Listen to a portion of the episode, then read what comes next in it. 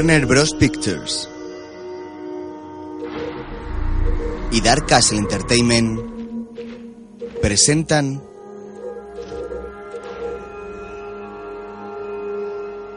La huérfana.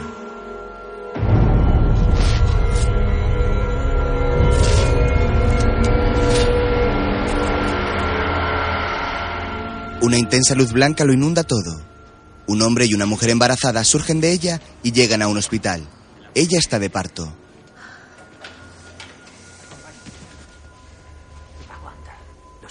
La mujer sonríe ante la inminencia del feliz acontecimiento. estás haciendo bien. Muy bien, cariño. ¿Estás bien? Sí. Vale. Se acercan al mostrador de recepción. Perdone. Ah, se ha puesto de parto. Hemos llamado. Nos lleva la doctora Wheeler. Tiene que rellenar esto, por favor. Ah, Gracias. siéntate. Una enfermera le trae una silla de ruedas.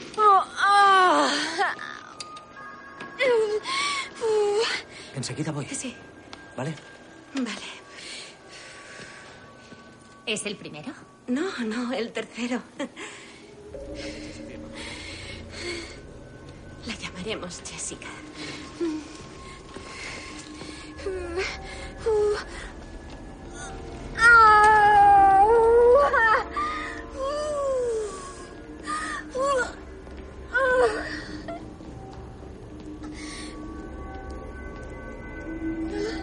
La mujer nota algo raro. Levanta la mano y la tiene cubierta de sangre. El asiento de la silla de ruedas chorrea mientras la enfermera no deja de empujarla lentamente hacia el quirófano. El médico, con su bata cubierta de sangre, se pone unos guantes de látex. ¿Y John? ¿Dónde está mi marido? Tranquila. Todo va a salir bien. Vale.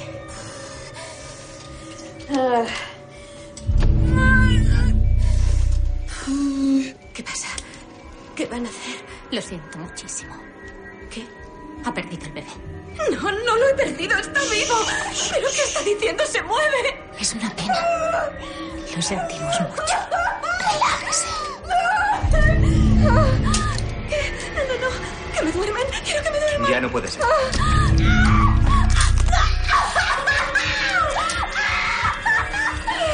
Muy bien, lo estás haciendo genial.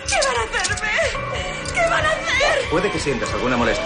El médico aspira la sangre y los restos del feto con un tubo, mientras el marido lo graba con su videocámara. Dios mío, esto no está pasando. Enhorabuena, señora Coleman. Es una niña. Le entregan un bebé envuelto en vendas sanguinolentas. De repente, la mujer despierta. Está en su cama. Ha sido una pesadilla y una lágrima resbala de sus ojos.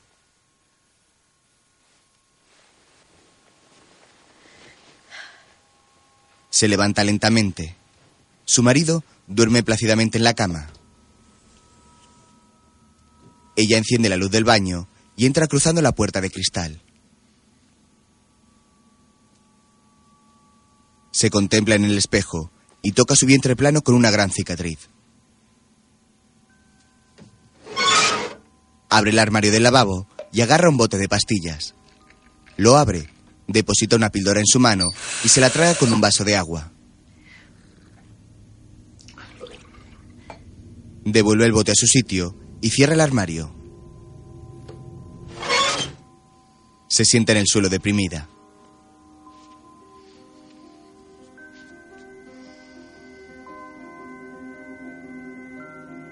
Poco después, en la consulta de una psiquiatra. Tus sueños pueden ser una manifestación de tus emociones. Es la forma que tiene el cuerpo y la mente de responder al dolor y al estrés al que es sometido. ¿Y si no tienen relación con que mi hija naciera muerta? Entonces, ¿a qué crees que se deben? Es el primer fin de semana que vamos a ver niños y tal vez las pesadillas. Quizás aún no esté preparada para adoptar. Kate se revuelve incómoda en el sofá de la consulta. Pasé por la tienda de vinos al volver a casa la otra noche. ¿Paraste? Pensé en hacerlo. Se me pasó por la cabeza. No era para mí. Se me ocurrió que nos vendría bien tener una botella en casa para cuando viene gente. Pero no entraste. Kate niega con la cabeza. Lo importante no es que tuvieras ganas, sino que te contuviste. Créeme, no habrías pasado el examen si no estuvieras preparada. No obstante, al final, tú eres quien decide. Al rato, Kate anda sobre la nieve acercándose a un edificio. Se detiene a unos metros de la entrada, contemplando a las personas que entran y salen. Un letrero anuncia que es el colegio para sordos Hamden. Una niña con un enorme papel rosa se acerca a Kate corriendo.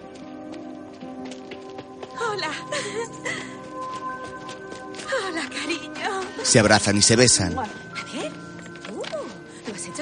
Con la profesora asigna a la niña. Una mariposa preciosa. Es fantástica. Está fenomenal. Vamos. Estoy helada. Oh. Corren hacia el coche. Al poco se paran en un semáforo.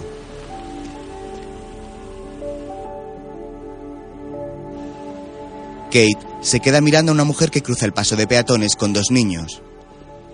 El coche de atrás pita. Kate sin mirar avanza y su coche casi es atropellado por un camión. El semáforo seguía en rojo. Kate vuelve la cabeza para mirar a su hija. ¿Estás bien? La niña siente respirando asustada. Kate intenta tranquilizarse. Poco después llegan hasta su casa, una moderna vivienda en un solitario paraje cubierto de nieve. Al rato, dentro, Kate toca el piano.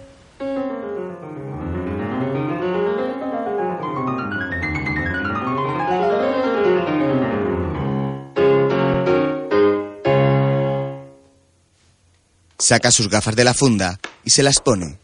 Vuelve a tocar.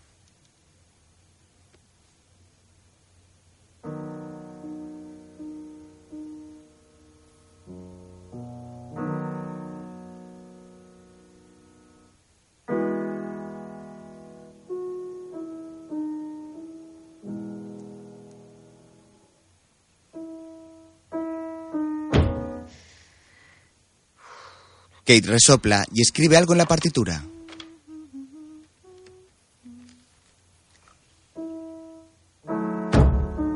Los golpes la desconcentran.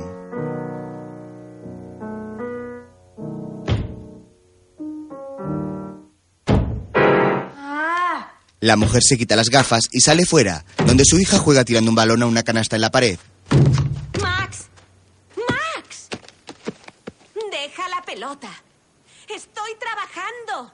Lo siento, dice Max. No, cielo, perdóname tú, pero ahora descansa un ratito, ¿vale? Mamá está intentando tocar. ¿Sí? La niña siente. En ese momento otro coche llega por el camino nevado. Papá está aquí. Del coche bajan el marido y un niño que le quita la bola a Max. Mía. Hola. Hola. Ha salido tarde del entrenamiento. No pasa nada. El padre ayuda a Max a encestar. Muy bien, Cholito. ¡Oh, espera! ¡No! No, no, no. ¡Encesta, encesta! No. ¡Venga, venga, venga! ¡Sí! ¡Choca esos cinco! Ah, Eh, ¿Qué tal te ha ido? Daniel. Bien. Daniel entra en casa sin dejar que su madre lo abrace. La familia le sigue. Bueno, Por la noche, Kate acuesta a Max. Abre la cama y mete a la niña dentro. Max se quita su audífono y lo deja en la mesilla. Coge un cuento y se lo da a su madre. Kate signa. ¿Vamos a leer otra cosa hoy? Max niega y Kate acepta leerle el cuento. Se sienta junto a su hija y empieza a signar.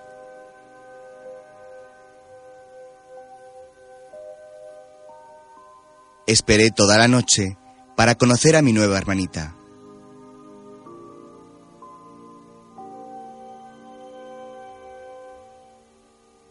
Pero cuando papá y mamá llegaron, mamá me dijo que mi hermanita se había ido al cielo. Kate pasa la página y sigue signando. Me alegro de que mi hermanita se haya ido al cielo.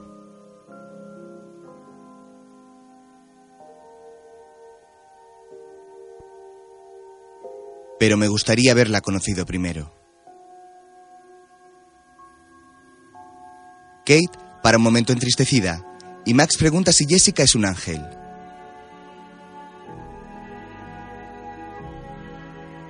Sí, un ángel precioso, contesta Kate. Luego le da un beso a su hija y la ropa.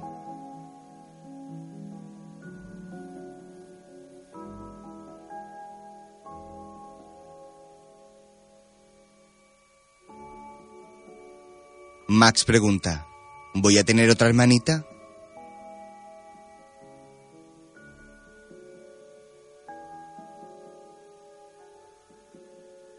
No lo sé. Más tarde, Kate escribe un diario. Miércoles, tengo calambres donde estaba el útero. No paro de mirarme las bragas para ver si me viniera la regla, aunque sé que nunca me volverá a venir. Agonía. Kate cierra el diario y lo esconde bajo el cojín de una bancada. Luego va hacia el baño de su dormitorio. Abre el armario del lavabo. Agarra el bote de píldoras y se toma una. Vuelve a guardar el bote en el armario y lo cierra. Reflejado en el espejo, ve a su marido tras ella. Lo siento. Lo siento, lo siento, lo siento. Vaya. Él la besa en el cuello. Kate se da la vuelta y le devuelve el beso. Qué bien hueles. Se besan en los labios.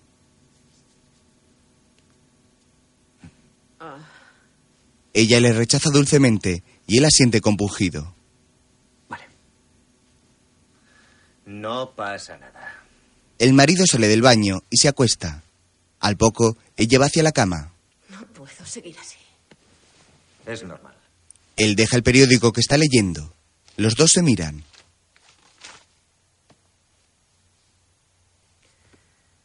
Estoy muy emocionada, estoy feliz. Y muy nerviosa. Tengo mucho miedo. La última vez que me sentí así fue justo antes de perder el bebé. No quiero que creas que tenemos que pasar por todo esto por mí. No lo hago solo. No es solo por ti. Quiero. Quiero darle todo el amor que sentíamos por Jessica a otra persona que de verdad lo necesite. ¿Estás segura? Sí. Tiempo después, el coche avanza por una urbanización con los jardines y los tejados llenos de nieve. Al poco, cruzan la verja del centro de acogida para niñas Santa Mariana. Aparcan en la entrada, donde hay ya varios coches, y Kate y su marido salen.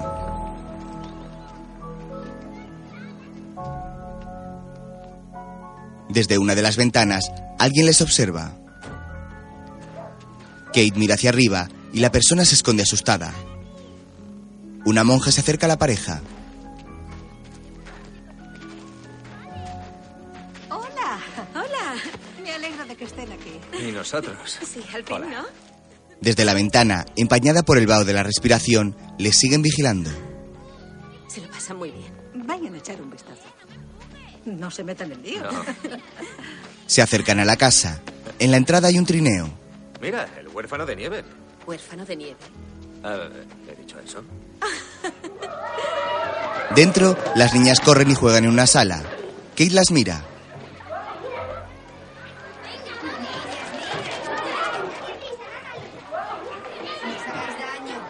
El marido de Kate, en la planta de arriba, sale del baño.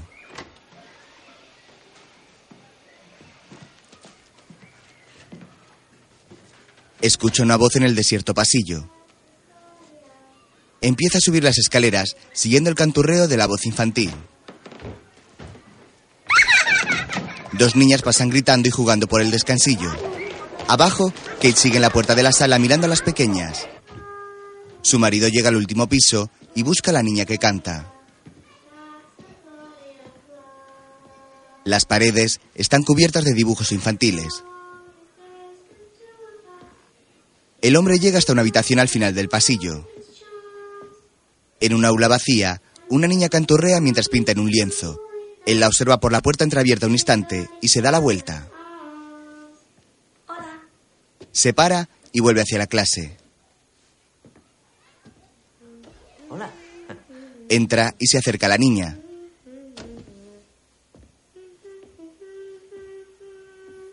observa varios dibujos muy bien hechos. ¿Los has pintado tú? Sí. ¿Le gustan? Son increíbles. Gracias. Mi nombre es Esther. ¿Y el suyo? John. Encantado de conocerte. Se estrechan las manos. ¿Puedo sentarme? Claro. Abajo, No me canso nunca de ver cómo disfrutan jugando. Es verdad. Lamento tanto que no hayamos venido antes. Es normal, es un gran paso. Adoptar a un niño mayor no es una decisión sencilla. John está en el baño. ¿Cree que nos encontrará o quiere ir a buscarle? ¿Cómo se te ha ocurrido este? Mis cuadros siempre cuentan una historia. Este va de una leona que está triste porque no encuentra a sus cachorros. Pero sonríe. Está soñando con sus bebés. Es lo único que la hace feliz. Espero que los encuentre. Lo hará. Mira, Esther moja el pincel en pintura naranja y pinta nuevos trazos. Estaban perdidos en la selva, muertos de miedo porque no tenían ni una madre ni un padre. Pero cuando creían que estarían solos para siempre, encontraron a su madre dormida bajo este árbol. Ahora cuando se despierte, sus sueños se harán realidad. Volverá a estar con sus hijos. Es increíble. ¿Y eso se te ha ocurrido a ti? Sí, Ha pintado las crías. Hola. Quiero presentarte a alguien. Es mi mujer, Kate. Kate, Esther. Kate, que acaba de llegar con la monja, se acerca. Hola. ¿Cómo estás? Encantada de conocerte. Los ha pintado ella. De verdad. Sí. Son fantásticos. Son muy buenos. gracias. ¿Quién te ha enseñado a pintar así? Supongo que he tenido mucho tiempo para practicar. Este sitio es un aburrimiento. ¿Un aburrimiento? ¿Y si tanto te aburres, por qué no estás en la fiesta? La verdad es que no le veo el sentido. Nadie viene nunca a hablar conmigo. Supongo que soy diferente. Ser diferente no tiene nada de malo. ¿Tenéis mucho en común? Kate pega a su marido en broma. Creo que la gente debería intentar siempre sacar algo bueno de todo lo malo que le ocurre en la vida. ¿No creéis? Sí. Desde luego. La monja, que al principio les miraba preocupada, les sonríe. Más tarde, Es de origen ruso, pero es impresionante lo bien que habla nuestro idioma, teniendo en cuenta que solo lleva aquí unos años. ¿Suelen tener niños de otros países? Casi nunca. Y cuando los tenemos, no es fácil que los adopten. La familia que la trajo a Estados Unidos murió en un incendio. ¿En un incendio? ¡Qué horror! Esther logró escapar. Ha sufrido mucho, pero es una niña extraordinaria. Es muy inteligente, muy madura para su edad y es muy educada. Es como una princesita. Lleva puestos unos lazos en las muñecas y en el cuello constantemente. Cielo. Solo hemos tenido problemas con ella cuando hemos intentado quitárselos. ¿Cómo se lleva con las otras niñas? Cuando tiene que relacionarse lo hace genial. Con nosotros se ha abierto enseguida. Sí. Creo que ha hecho mucho más que eso. Diría que han conectado bastante. Podría preparar los papeles y les vería en tres semanas. Tres semanas más tarde, los Coleman recogen a Esther en el orfanato para llevarla a su casa. John coge las maletas de la niña, vestida a la antigua con un lazo de terciopelo y encaje que rodea su cuello. Kate le tiende la mano a Esther, que la toma y suspira nerviosa. En marcha. Llámenme si necesitan algo. Adiós. Gracias. La monja sale a la puerta para verles marchar. Poco después, en el coche, Esther practica signos y los Coleman se sonríen entre sí. Kate ayuda a la pequeña.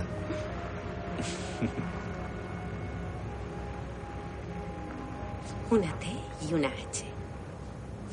T y H. Eso es. ¿Y Max se dice así? Sí. Bien. Al poco pasan por encima de un pequeño puente cubierto de nieve y llegan a su casa. ¿Esta es vuestra casa? Y ahora también la tuya. Aparcan y Kate le abre la puerta a su nueva hija para que baje.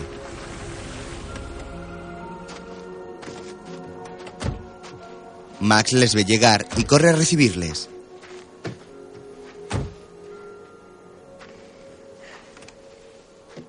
Hola, cariño. Hola. Mira quién está aquí. Hola. Hola. Hola, Max. Me llamo Esther. Esther signa su nombre. ¿Lleva practicando todo el camino? Sí. ¿Oye algo? Un poco. Nació prácticamente sorda. Oye lo suficiente como para leer los labios. Entran en la casa. No pasa nada, ya puedo yo con todo. Dentro, Daniel y una mujer mayor los esperan. Esther, te presento a la abuela Bárbara. Hace una reverencia. Es un placer conocerla. ¡Qué maravilla! Para mí también es un placer conocerte. Dani. Esta es Esther. Hola, Daniel. Hola. Se estrechan la mano. ¿Por qué va vestida así? Ah, vamos, no empieces. Solo es una pregunta. ¿Tenéis un piano? Sí. ¿Te gustaría aprender a tocar? Me encantaría. La llevan a su nueva habitación. Es muy femenina y tiene un acuario.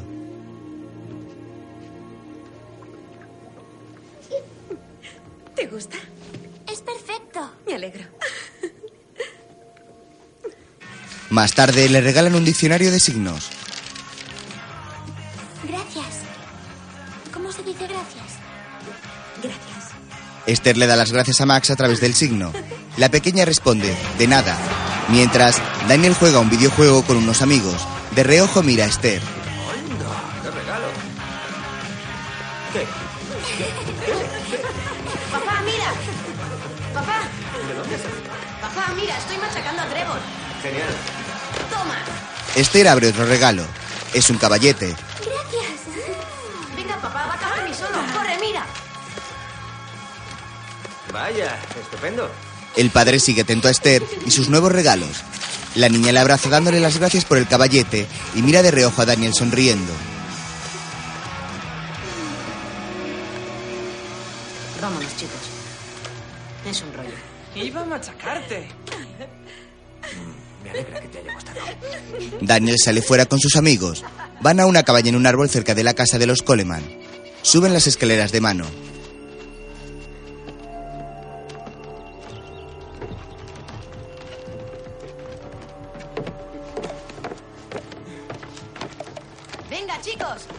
Daniel entra el primero.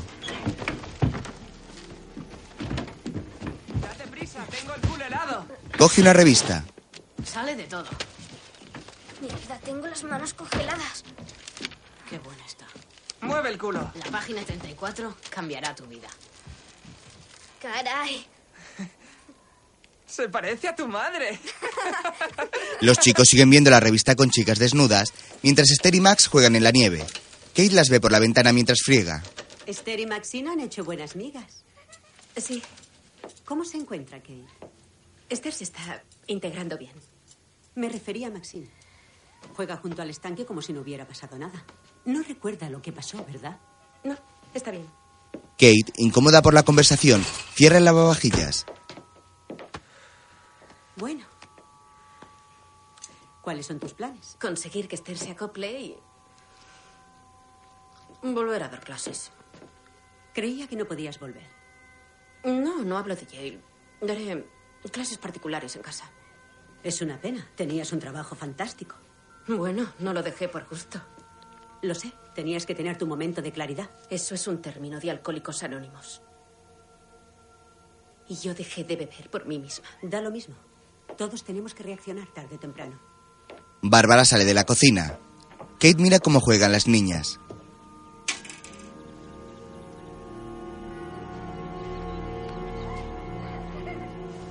Por la noche se desata una tormenta. Kate guarda su diario bajo el cojín de la bancada del gran ventanal de su dormitorio. Se quita las gafas y va hacia la cama, donde John la espera.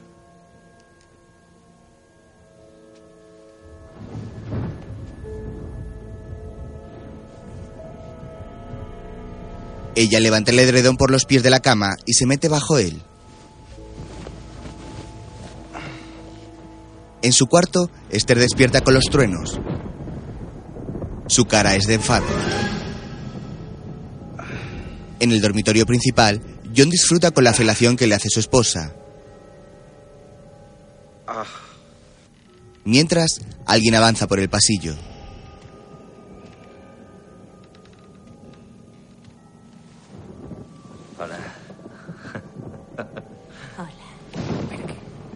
La cabeza de Kate aparece bajo las sábanas y ambos se besan. En el cuarto de Max, su hámster hociquea en la jaula mientras la niña duerme. Un trueno ilumina la cara de Esther que está junto a su cama. Kate y John continúan haciendo el amor. ¿Sí? Esther y Max entran de la mano en la habitación. Eh, hola. Nos dan miedo los relámpagos. Oh, pasad. Me pido el lado de papi. Ah. Espera. Vale. Las niñas se meten en la cama. Esther se abraza a John. Al día siguiente, Luego llamo para ver si estáis bien, ¿de acuerdo? Les va a encantar el diseño. ¿Cogerás el teléfono? Sí, sí, sí. ¿Sí? Está bien. Esther en su cuarto cierra su maletín. Se coloca la cinta del cuello. Venga. Esther, venga, tenemos que irnos. Qué fuerte, es increíble. Vaya. Ah. Espérate en el coche. Vamos. Esther baja las escaleras vestida a la antigua. Cariño, ese no es un vestido apropiado para el colegio. Pero a mí me gusta. ¿No te parece bonito? Sí, es precioso, pero no creo que vayas a estar cómoda con él. ¿Y los vaqueros que te regalé? Tienes miedo de que todos se rían de mí, ¿verdad? ¿No decías que ser diferente no tenía nada de malo? Tienes razón. Toda la razón. Vale, diviértete. En el colegio, A vuestros sitios, por favor. Sentaos, que no tenga que repetíroslo. Os presento a una nueva alumna. Se llama Esther Coleman y quiero que la cojáis con los brazos abiertos. Oh, un mensaje de los de la casa de la pradera. Quieren recuperar su vestido. Vamos, siéntate. Esther mira con odio a la niña que se ha burlado de ella. Muy bien, Más tarde, Max y Esther juegan con un trineo frente a su casa.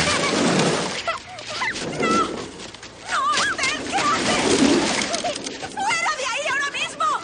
¡No! ¡No se juega cerca del agua! ¡Ya lo sabes! ¡Venga, salid de ahí! Esther y Max salen del estanque congelado. Mientras, en medio del bosque, Daniel dispara con un rifle de bolas de pintura a unas dianas de metal oxidado.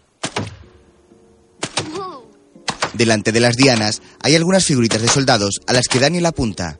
Derriba una. Mola. En el blanco. Te di. Una paloma se posa en las dianas. Daniel enfoca la mira y abate el animal de un solo tiro.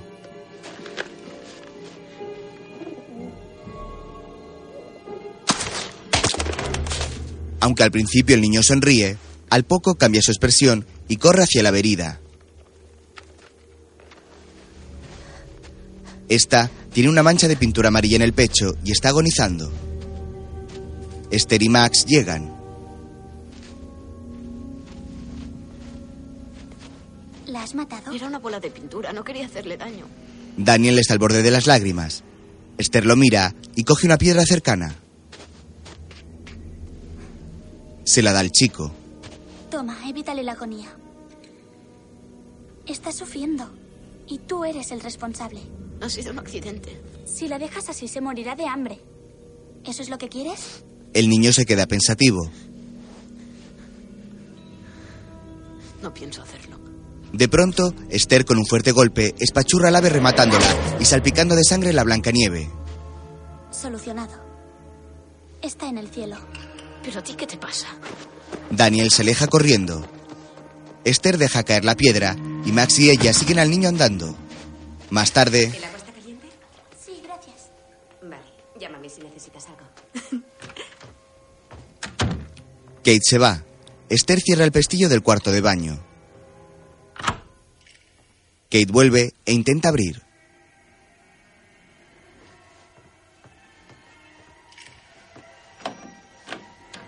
¿Esther? Esther. Abre la puerta. ¿Qué estás haciendo? Siempre cierro por dentro. Pues en esta casa no hacemos eso. Pero, ¿y si alguien entra y me ve? Nadie va a entrar. Mira, me quedaría aquí fuera si quieres. Puedo cantarte. En el orfanato le cantaba a las hermanas para que supieran que estaba bien. De acuerdo. Vale, pero que quede claro, solo por esta vez.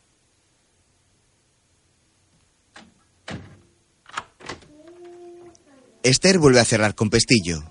Mientras canta, Kate entra en su dormitorio con una cesta de ropa limpia. En el caballete hay una pintura a medio terminar.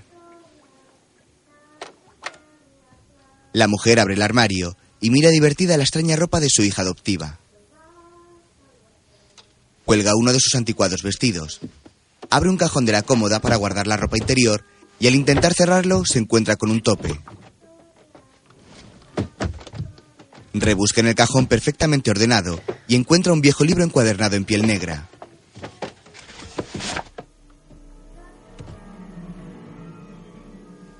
Curiosa, lo va a abrir, pero antes comprueba que Esther sigue en el baño y no ha dejado de cantar.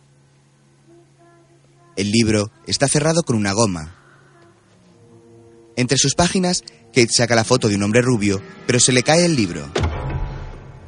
Vuelve a colocar la foto en su sitio y guarda de nuevo el libro en el fondo del cajón.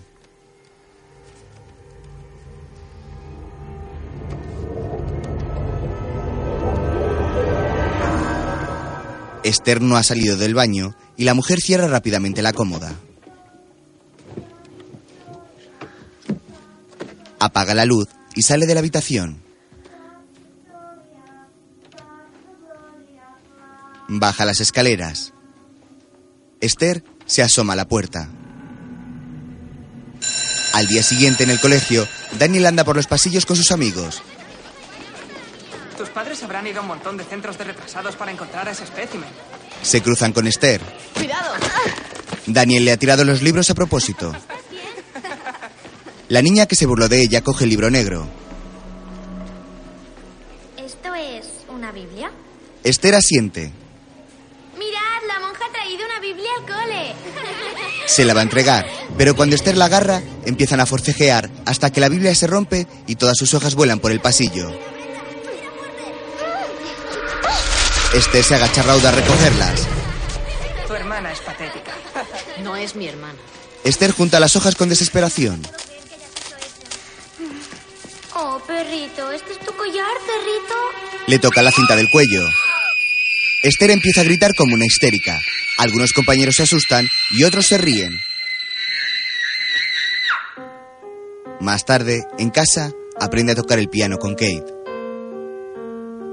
Ahora, la, la, sí.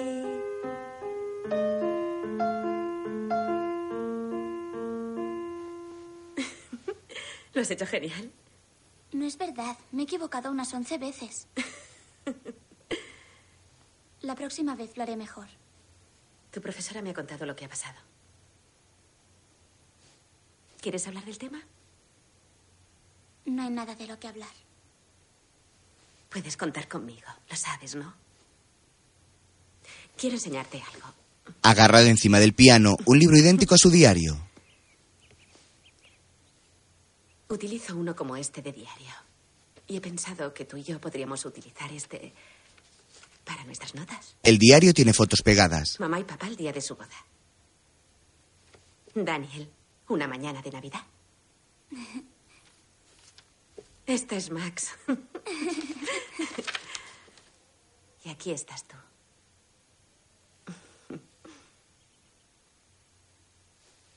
¿Quién es Jessica? Max habla de ella. En el invernadero, No te he abrazado, pero te siento. No has hablado, pero te oigo. No te he conocido, pero te quiero. Kate lee una placa que hay sobre un rosal blanco florecido.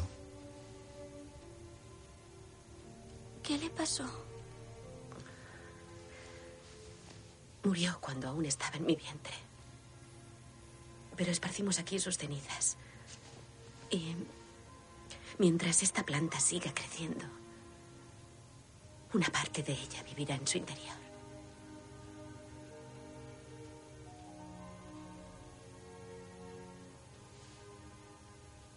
Habría tenido mucha suerte. Eres una gran mamá. Kate abraza a la niña y besa su frente. Gracias, cielo. Gracias, significa tanto. Más tarde, Kate recoge la cocina. John llega. ¿Qué tal? Bien. Un día interesante. Hoy Esther ha empezado a abrirse. Eso está muy bien. Sí. Empiezo a creer que realmente hay feeling. ¿Y yo? John empieza a insinuarse.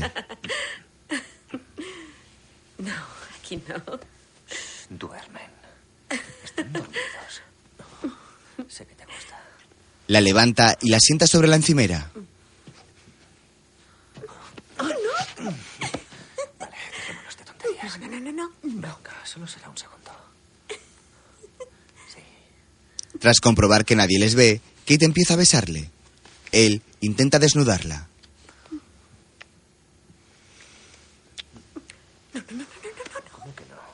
No, no sé. si- Espera, espera, espera. La agarra cuando intenta escabullirse y se vuelven a besar.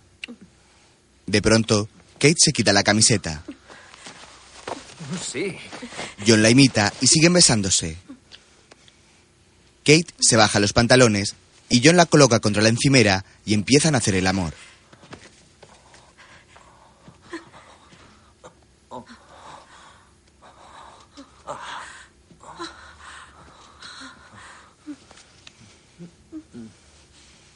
Kate levanta la cabeza y golpea sin querer en la frente a John.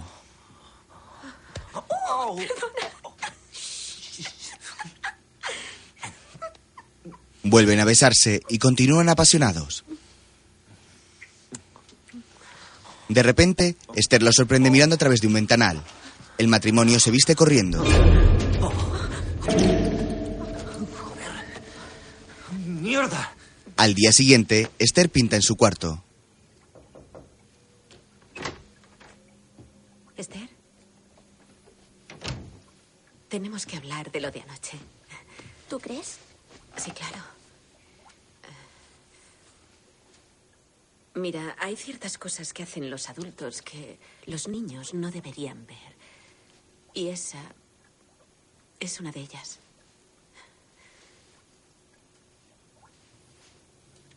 Esther, escúchame.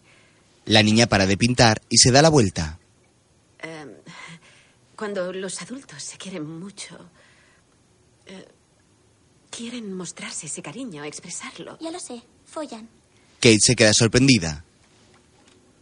Luego, Se lo habrá oído alguien. Seguramente en el colegio. Sí, pero no es algo que ha oído de pasada. Sabía lo que quería decir. Ah. Y bueno, lo dijo sin ningún problema, como si para ella fuera algo de lo más normal. Bueno, hablaremos con ella esta noche. Ah, Sí, claro. ¿Tú qué habías pensado? Podríamos llevarla a la doctora Browning. No creo que haya que llevarla al psiquiatra por eso. Bueno, no es que sepamos mucho de ella. La familia que la adoptó podría ser de las que en la mesa dicen, pásame las putas patatas, joder. Y si me dice eso a la cara, ¿qué dirá cuando no estemos delante? Ah, No quiero que sea una mala influencia para Max. en fin, no quiero hacer un drama por una simple palabrota de nada. Vale. Pues habla con ella, joder. ¿De acuerdo, zorra? en un parque,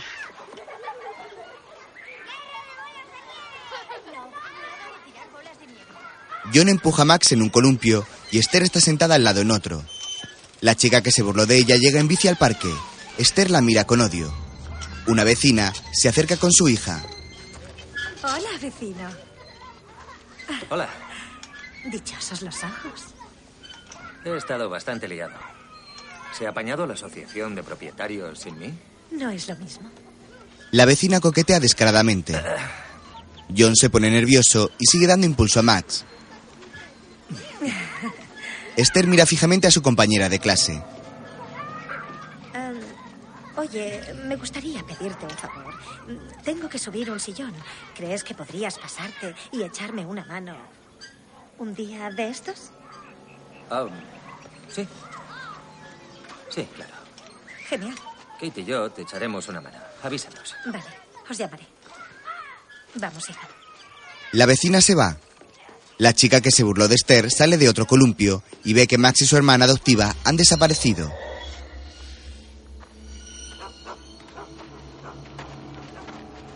John se está encendiendo un cigarro y no se ha dado cuenta. La chica anda por el parque nevado un tanto nerviosa. Un niño sale de un tobogán, otro cruza colgado una escalera horizontal. Los niños juegan a su alrededor y ella, un poco angustiada, sube a una estructura de madera en forma de castillo, vigilando por si se encuentra la extraña Esther.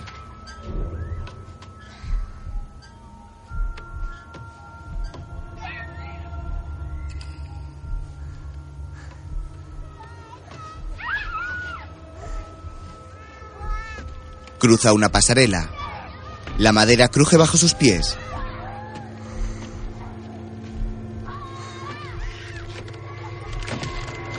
De repente, Max pasa por debajo riendo.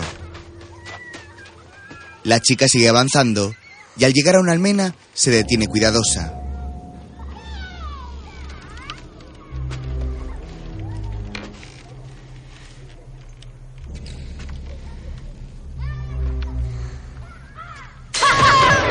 De repente, unos chicos salen del torreón corriendo, lo que vuelve a asustar a la chica.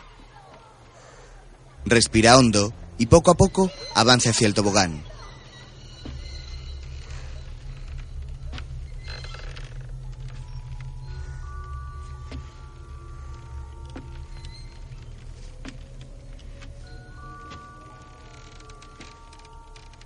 Cuando ya está al borde, Esther aparece por detrás y la empuja con rabia. La niña cae partiéndose una pierna con el tobogán. Empieza a llorar sobre la nieve. Max ha sido testigo de la escena y mira a Esther confundida.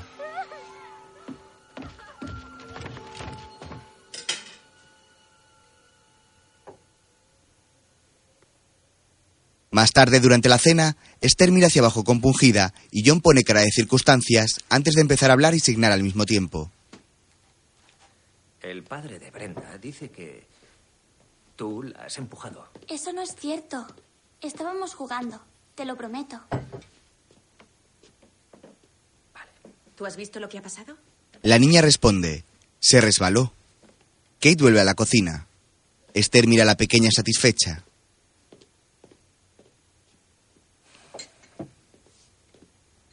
Todos terminan de sentarse a la mesa y cuando van a empezar a comer, Esther junta sus manos para rezar. Max la imita para sorpresa de sus padres.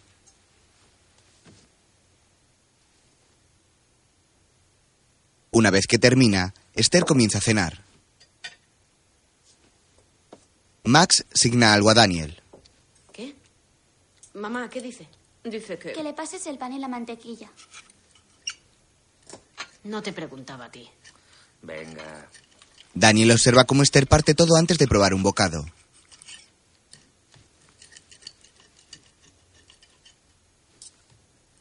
Come normal. Estoy comiendo normal. Eso será en Transilvania o en el país de donde vengas. A propósito, soy de Rusia. Y Transilvania no es un país. Es una región de Rumanía. Eres una friki. Eh, Dani. No vuelvas a hablarle así, ¿entendido? ¿Y por qué tiene que comportarse así? Por su culpa mis amigos se ríen de mí. Tal vez deberías cambiar de amigos. O mejor la devolvéis al centro de retrasados de donde la sacasteis. Daniel. Daniel. Discúlpate con tu hermana. Ella no es mi jodida hermana. Daniel se levanta y se va.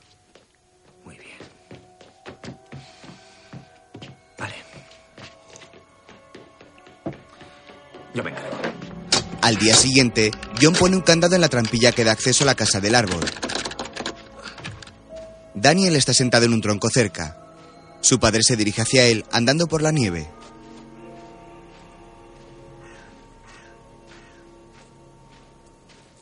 Devolveré la llave cuando le pidas perdón. Daniel mira al infinito mientras John va hacia la casa. En el supermercado, ¿Te apetece algo especial esta noche? ¿Mm? ¿Tienes algún plato preferido? Esther niega. Kate contesta a su móvil. Hola. Bueno, ¿qué tal están? Fenomenal. Nos va genial. ¿Y Esther? Está aquí, espera un segundo. La hermana Abigail, ¿quieres saludarla? Vuelve a negar. Solo dile hola. He dicho que no. Azorada, Kate le da una bolsa a Esther. Eh, ¿Sabes qué? Toma, cariño. ¿Me coges cinco manzanas, por favor? Lo siento, de repente se ha vuelto tímida. No pasa nada. Solo llamaba para recordarle que voy a necesitar la historia médica y dental para el Informe de seguimiento. Esther utiliza a Max de espía. Ya, pero es que no le hace gracia ir al dentista. Está hablando de ti, dice Max. ¿Cómo están todos? ¿Se está cogiendo confianza? Eso creo. Soltó la palabrota que empieza por F hace un par de semanas. ¿Qué es una palabrota? Al parecer está saliendo del cascarón. sí. ¿Algún otro problemilla que deba saber? Ha habido uno gordo hace poco. Una niña del colegio, Brenda. Está hablando de Brenda, le dice Max a Esther leyendo los labios de su madre. Esther podría haberla empujado. No lo sé, no sé qué pasó realmente, ¿Y está bien? Por suerte se ha roto el tobillo y le han dado seis puntos. Yo no diría que ha tenido suerte. Tiene suerte de no haberse abierto la cabeza. Esther la mira preocupada tras el mostrador de la fruta. En casa, Kate guarda varias botellas cuando escucha el piano.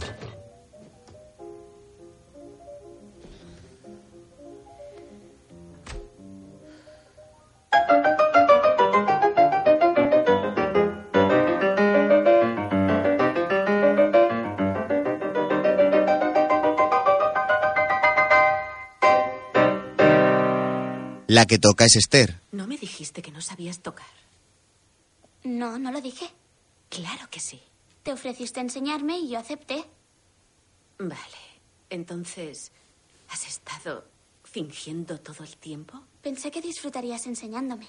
Debe de ser frustrante para alguien a quien le guste la música tanto como a ti tener un hijo al que no le interesa y una hija que ni la oiga. Esther se levanta y abandona la habitación, dejando a Kate confundida. Espera, espera, espera, espera. La niña se va. Al rato, Entro y la oigo interpretar a Tchaikovsky sin un error. Me ha estado mintiendo todo el tiempo. Yo creo que solo quería estar más tiempo contigo. Es una mentirijilla. Tú no tienes ni idea. En serio, ni idea. Contigo siempre se comporta bien. En cambio, conmigo es totalmente diferente. ¿A dónde quieres llegar? No sé, se puso histérica en el colegio. Empujó a Brenda en los columpios. ¿Insinúas que fue culpa suya? No lo sé, cielo, no lo sé. Yo no estaba, se supone que estaban contigo. Oh, por favor. Fue un accidente. Vale, ella no tiene la culpa de nada. Muy bien. Me tragaré todo lo que diga. ¿Debo creerme también lo que me ha dicho de ti y Joyce Patterson? ¿Qué te ha dicho? Dice que has tonteado con ella. ¿Qué? Oh, por favor, se habrá confundido, pero sí. ¿Te ha invitado a su casa? Me ha pedido que le ayude a subir un sillón. ¿Ah, sí? Sí. Le he dado largas. Vaya. ¿Por qué no me lo has contado? ¿Por ¿Por qué? Nos habríamos reído. No, sabía Me lo que... has ocultado. Cielo, sabía cómo te pondrías. Kate. Kate. No puedes ponerte celosa cada vez que hablo con una mujer. Ya han pasado diez años. ¿Qué quieres decir con diez años? Lo dices como si fuera una garantía. Solo hace dos años que me lo contaste. Ya sabes cuánto lo siento, pero creía que me había ganado tu confianza. Yo te he dado otra oportunidad. Eso no es justo. No es justo. A ver si lo he entendido. Podemos hablar de mis errores, pero no de los Yo no estaba bien. Tú fuiste un capullo que se follaba a otra por ahí. Tú pusiste en peligro. en su cuarto Esther sonríe escuchando la pelea. Nadie me lo habría reprochado. Eso es cruel. Es cruel. ¿De quién lo has aprendido? ¿De tu madre? Al día siguiente, Daniel juega con su videojuego, mientras Max dibuja a su lado un retrato de ella y Esther. La niña contempla la pantalla sin oír nada. John aparece. Dani, baja esa basura. Tengo que trabajar. Vale. Gracias. Kate está leyendo cuando Esther baja las escaleras. Ya voy yo. Esther va contenta hasta la puerta y abre. Es la hermana Abigail. Ah, hola, Esther. ¿Qué está haciendo aquí? ¿Puedo pasar? Al rato, Me temo que he podido equivocarme. Podría haber un problema con Esther. ¿Qué? ¿Qué quiere decir? Nos dijo que no había tenido ningún problema con ella. Yo no. Pero los problemas parecen perseguirla. ¿A qué se refiere? Dos niñas se pelean y ahí está ella. A alguien le pillan robando y aparece ella. ¿Quiere decir? Deja que acabe. Cuando me contó lo de los columpios, llamé a su antiguo colegio. Cuando estaba allí, un niño se cayó con unas tijeras en la mano y accidentalmente se las clavó en la mandíbula. Y Esther estaba de por medio. No lo entiendo. Se las clavó accidentalmente. Pero lo más alarmante fue el incendio de la casa de los Sullivan. He investigado más a fondo. Fue provocado. Nunca se encontró al culpable. ¿Qué está insinuando? ¿Que ella tuvo algo que ver? Eso es ridículo. Que una niña cometiera semejantes crímenes va en contra de todo lo que creo.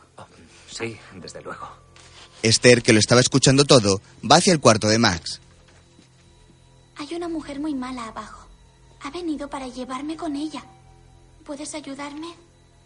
Hemos tenido algunos problemas con su comportamiento, pero... Sí, pero nada parecido, ¿verdad que no? Claro que sí. Cielo, piensa bien lo que dices. He intentado ponerme en contacto con el orfanato de Rusia donde creció. Creo que debemos saber a qué nos enfrentamos. Yo, yo le diré a qué nos enfrentamos. Nos No, enfrentamos. cielo, a- mira, yo- Calla, escucha. Nos enfrentamos a una huérfana de nueve años, Se ¿entiende? acabó, la llevaremos a la doctora Browning. La llevaremos a la doctora Browning. En el taller de las herramientas, Esther le dice a Max que busque la llave de la casa del árbol. Max asiente. Mientras, ella coge un martillo y lo guarda en una mochila.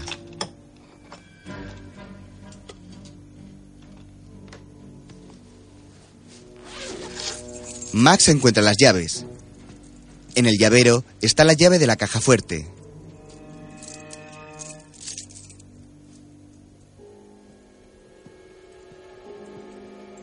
Esther la abre y encuentra un revólver dentro.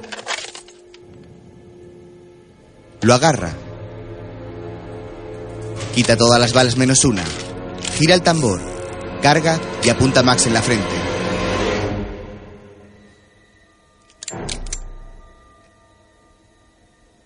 ¿Quieres jugar? La pequeña asustada no se mueve un centímetro. Después niega suavemente con la cabeza. Les llamaré cuanto averigüe algo más. Adiós. Muchísimas gracias. Tal vez luego. Desamartilla el arma. Mientras, la hermana Abigail se monta en el coche. Las dos niñas corren por el bosque con la mochila en la mano. Poco después, llegan al puente. Se esconden tras la barandilla y esperan a que llegue el coche de la monja. No te preocupes. La asustaremos tanto que nunca querrá volver aquí. Max asiente. El vehículo de la religiosa se acerca por la carretera. Ahí viene. Hazle señas para que pare. Venga, Max. La monja está distraída cogiendo un cigarrillo cuando Esther empuja a Max a la calzada.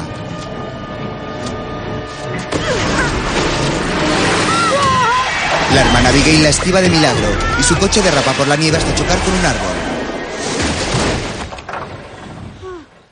Max llora en la carretera asustada. La monja baja del coche corriendo y va hacia la niña. Oh, ¿Estás bien? Max. Max. ¿Estás bien? De repente, Esther aparece por detrás empuñando el martillo. De un golpe en la frente la deja tirada sobre el asfalto. Arroja el martillo a la nieve y levanta a Max. Deja de llorar. Cógela por un pie y ayúdame a sacarla de la carretera. Venga. La pequeña obedece asustada.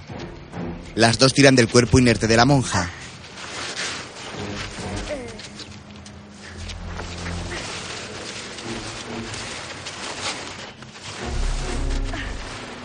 De repente, un coche aparece por la carretera.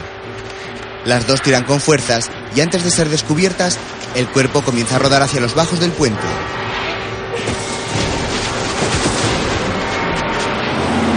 El coche pasa sin verlas. La monja se reanima y levanta la cabeza de la nieve cubierta de sangre. Empieza a arrastrarse con la mirada borrosa. Esther llega y vuelve a golpearla con el martillo una y otra vez, ensayándose con su cabeza ante la mirada atónita de Max. La nieve de alrededor se cubre de salpicaduras de sangre. Cuando termina, Esther tiene la cara y el vestido manchados de rojo. Se acerca a Max. Ayúdame a esconderla. Max la mira asustada. Poco después, en la casa del árbol, Esther se limpia las manchas de sangre de la cara y se ha cambiado de vestido.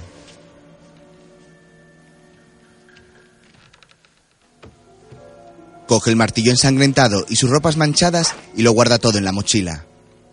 Después se quita unos guantes de látex y también los guarda.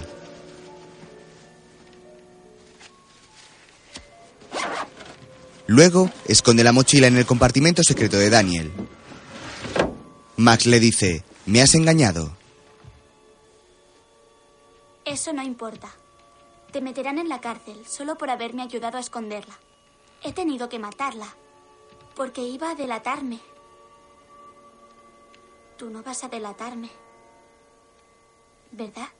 Max niega con la cabeza. Esther se sienta junto a ella.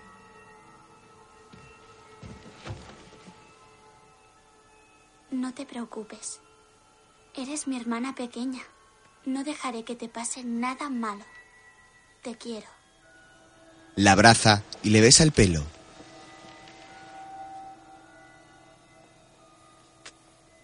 Mientras, Daniel se acerca a la casa del árbol andando por la nieve. Ve a las dos niñas bajando de la cabaña y se esconde tras una roca. Max se va corriendo, pero Esther anda mucho más despacio.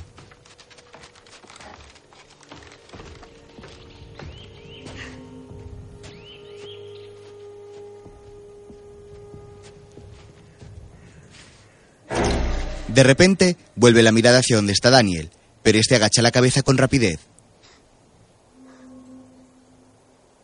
Poco después, ve a la niña marcharse.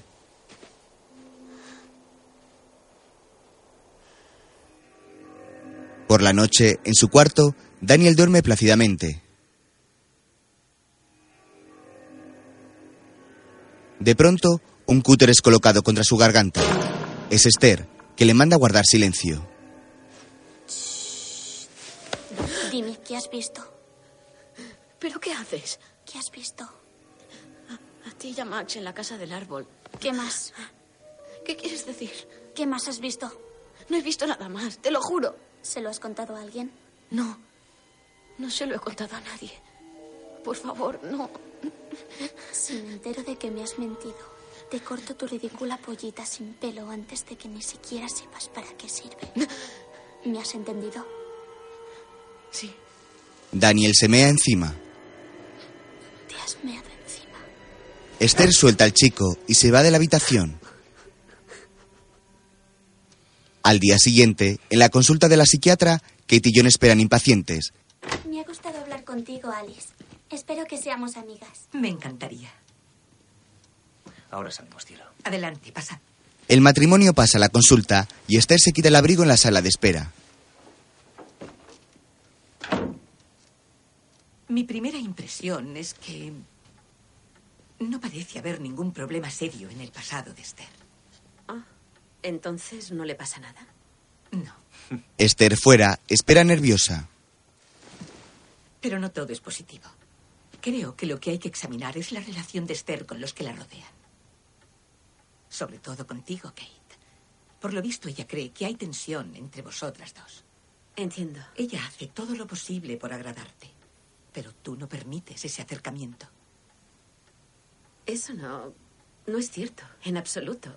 Lo he intentado todo, ¿verdad? Deja que acabe.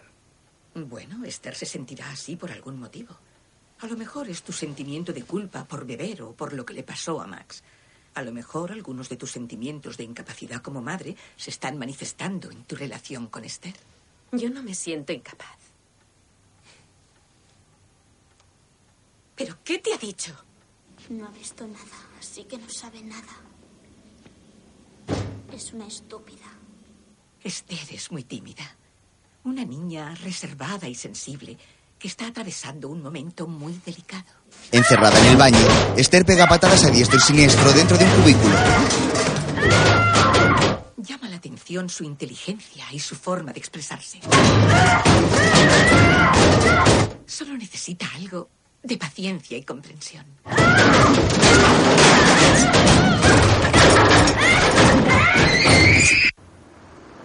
Poco después regresan a casa.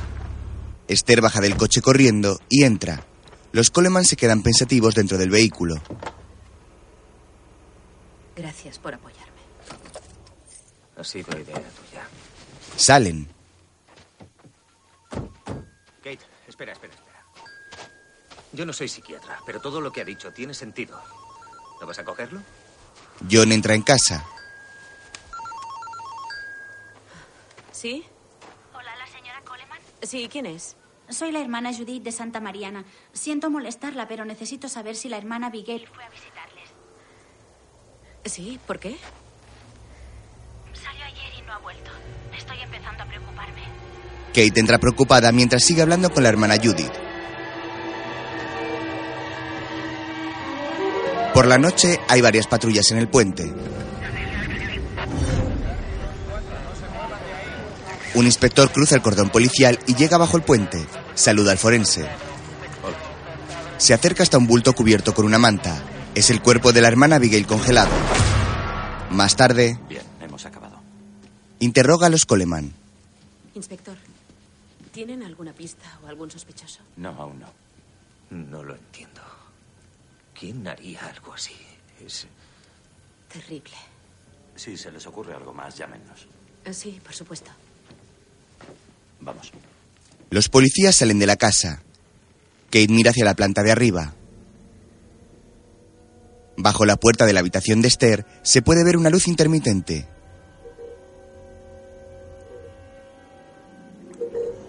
Es la luz negra de la pecera que la niña enciende y apaga. Sus cuadros tienen pintadas escenas terribles que solo se ven con esa luz. Un gran edificio en llamas con montones de víctimas torturadas y fetos en las ventanas, así como personas acuchilladas y desmembradas. Mientras, en el despacho, Kate está frente al ordenador. Niños con desorden de la personalidad. Realiza la búsqueda y consulta la información.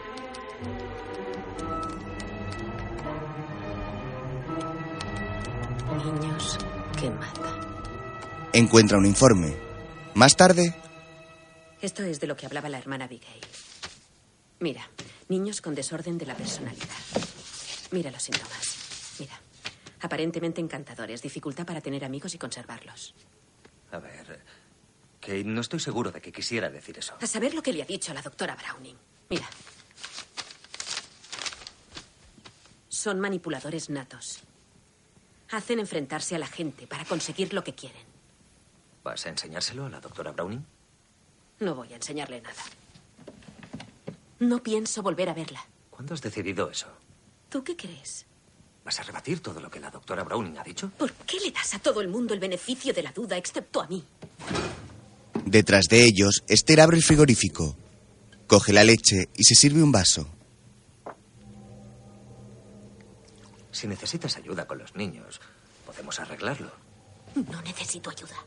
Comprueba que Esther se vuelve a su habitación.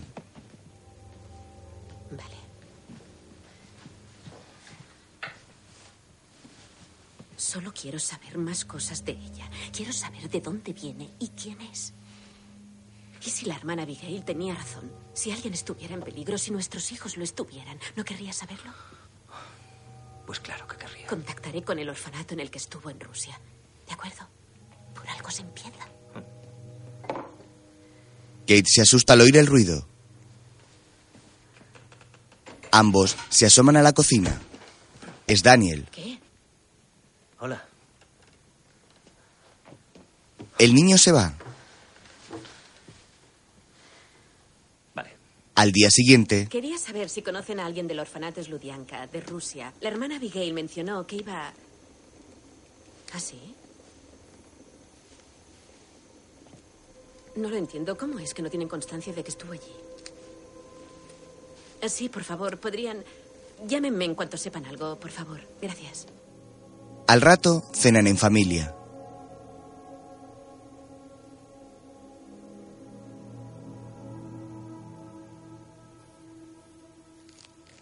Kate mira a Esther. Al día siguiente, la nieve sigue cubriendo las inmediaciones de la casa. Un comedero para pájaros se mueve con el viento vacío y congelado. John entra en la habitación de Esther para despertarla. Sobre la cama hay un gran bulto tapado con las mantas. Esther, tenemos que irnos. Se acerca a la cama.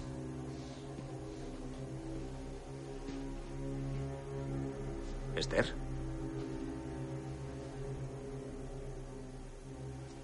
Esther. ¡Qué susto! ¿Qué? No quiero ir al dentista. ¿Por qué no? Porque no quiero ir. ¿Te da miedo? No. Lo dejaremos para otro día. ¿Sabes qué? Te dejo hacer novillos si te vienes abajo a dibujar conmigo. Muy bien. Kate lleva a Daniel y a Max al colegio. Espera, Daniel. ¿Qué tal os lleváis vosotros dos con Esther? Bien, supongo. ¿Sí? Sí, mamá. Pero alguna vez ha hecho que os sintáis, no sé, incómodos o ha hecho algo que no debería haber hecho? No.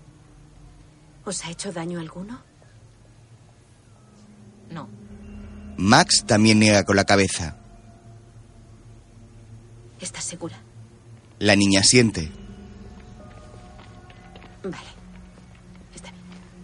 En casa, Esther pinta un retrato de Me John. gusta que estemos solos los dos. No sabes cuánto llevo esperando para tener un padre como tú. Y también una madre, ¿no?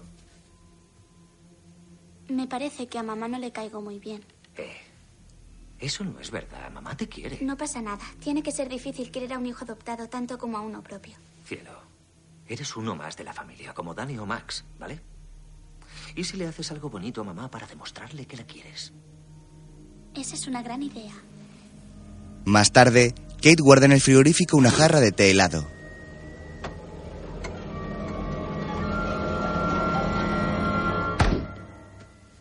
Por el salón aparece Esther llevando algo a la espalda.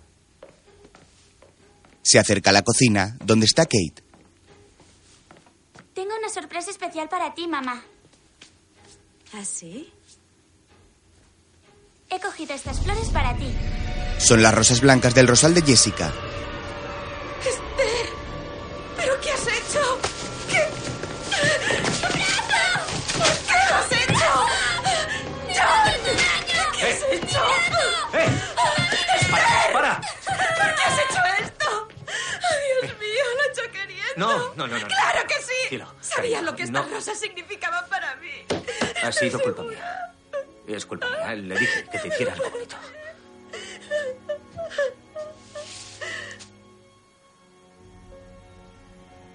Al rato, en el invernadero, Kate se sienta frente al rosal totalmente devastado.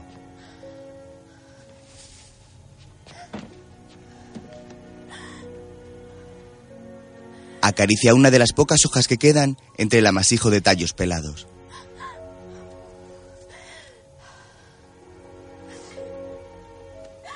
Se lleva las manos a la cabeza, sollozando de rabia e impotencia.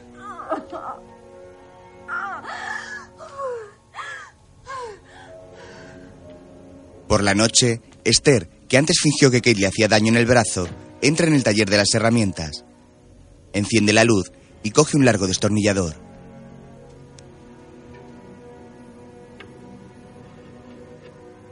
Le enrolla un trapo alrededor y lo muerde para no gritar. Va hacia la mordaza del banco de trabajo y coloca el antebrazo izquierdo en ella. Empieza a girar el tornillo que la cierra, aguantando el dolor como puede.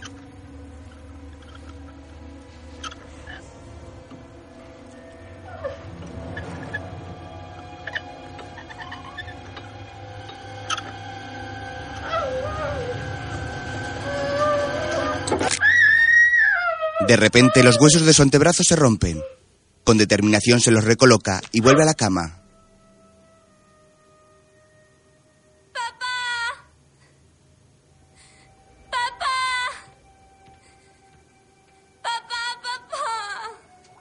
¿Qué te pasa, cielo? Me duele el brazo. John enciende la luz de la mesita y se sienta en la cama. Tranquila, tendré cuidado. Lo siento, cielo. Oh, Dios mío. Hay que llevarte al hospital. Horas después, vuelven a casa del hospital. Kate entra en su dormitorio donde John acuesta a Esther. Eres una niña muy valiente. ¿Lo sabías? El médico ha dicho que te pondrás bien muy pronto. Esther lleva una escayola. Kate mira la escena con incredulidad y sale del dormitorio. John la sigue hasta la puerta.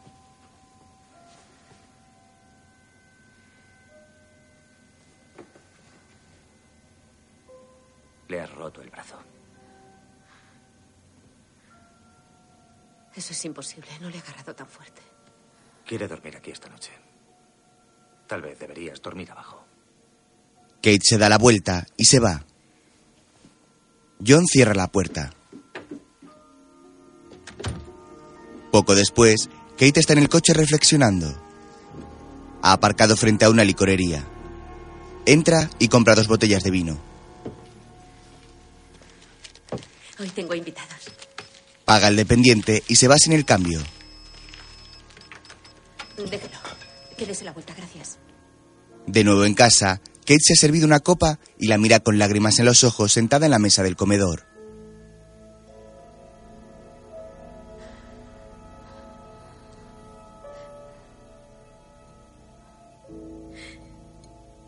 La agarra con sus manos y pasa los dedos por el cristal de la copa.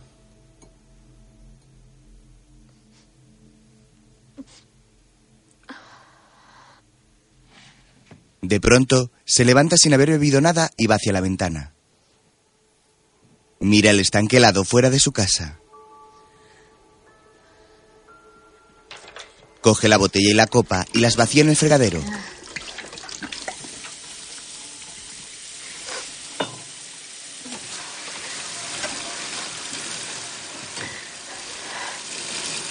Al día siguiente, lleva a Esther y a Daniel al colegio.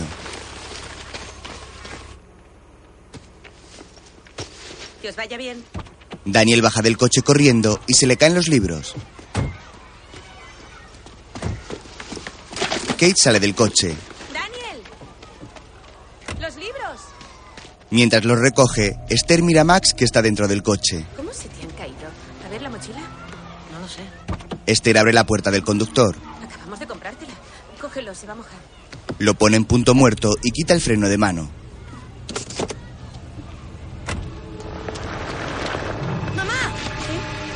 El coche se va cuesta abajo. ¡Socorro! ¡Dios mío! ¡Max! Un hombre corre tras el coche y consigue abrir la puerta del conductor, pero resbala en el hielo y cae al suelo sin poder accionar el freno. Otro coche esquiva el vehículo sin control. Un tercero también lo esquiva. El coche se estampa contra un gran montón de nieve, quedando inclinado. Kate corre desesperada por su hija. ¿Estás bien? Estoy aquí. Mami está aquí. Tranquila, cielo, ven. Ya te tengo. Vale, tranquila. Lo siento mucho. En casa con la doctora Browning, Lo dejé en la posición de aparcamiento y eché el freno de mano. Max no te ha dicho que haya sido Esther. Bueno, Max la está encubriendo. Y me da que no es la primera vez. Ni tampoco la primera vez que culpas a Esther de algo que es culpa tuya. Mira, quiero que se vaya de esta casa. ¿Estás preparada para que alguien venga y se la lleve? Sí. Me, me da igual. Haré lo que sea para proteger a mis hijos. John saca una botella de vino. Las niñas han encontrado esto esta mañana. ¿Las niñas lo han encontrado? Querrás decir, Esther. Sí, Esther. ¿Hay alguna diferencia? ¿Miente? Necesitas ayuda. Hemos logrado que puedas ingresar en un centro de rehabilitación a unos 45 minutos de aquí. No me la he bebido. Compré dos botellas. Tiré una por el fregadero. Pero esta no. No, John, llevo sin beber un, un- casi un año. Queremos ayudarte, pero no podemos hacer nada hasta que dejes de mentirte a ti mismo. Yo no le estoy mintiendo a nadie. Quería bebérmela. No tienes ni puta idea de las ganas que tenía de bebérmela, pero no lo he hecho. No me la he Si a. Max le hubiera pasado algo esta Lo que ha pasado esta mañana no tiene nada que ver con esto. Me resulta difícil de creer. La única razón por la que estoy sobria son Max y Daniel. Esa es la única razón. Miro el estanque, pienso en lo que habría pasado si no hubieras estado allí y me dan ganas de suicidarme. Jamás, te juro que jamás permitiría que algo así volviera a pasar. Jamás. Solo quieres darme pena. John, sé que no te he dado motivos para creerme, lo sé. Te, te he mentido. Debería habértelo contado. Iré a terapia, iré a los putos alcohólicos anónimos si quieres, pero tienes que creerme. No puedo. Tienes que creerme, John. Esta vez tienes que creerme. Tienes una semana para ir a rehabilitación. O me iré y me llevaré a los niños conmigo. Creo que es justo. Te ayudaré todo lo que pueda. Haré que te sea fácil. Mi madre vendrá por las tardes. En lo alto de la escalera, Max llora. Esther se acerca a su audífono. Si te chivas, me cargo a mamá. Luego, Esther está en el baño.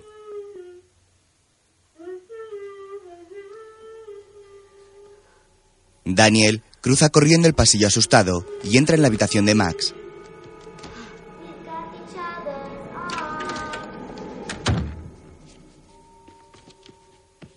Max. Max, ¿estás bien? ¿Qué ha hecho? Lo del coche ha sido culpa suya. Max asiente. Si la has visto, tienes que ayudarme para que mamá y papá puedan protegernos. No pueden ayudarnos. ¿Por qué no?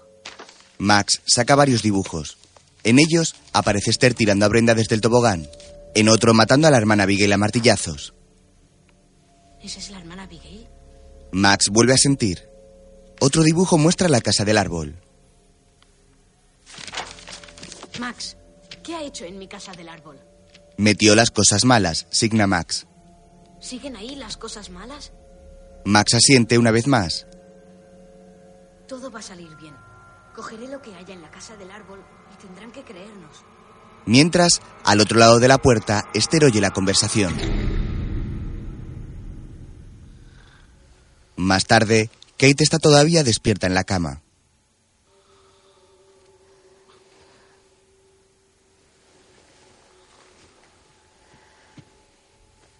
Se levanta lentamente y se pone los vaqueros y una chaqueta.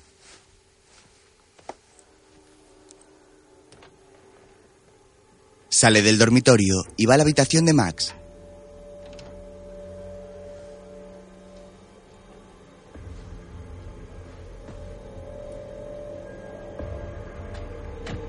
La luz se enciende.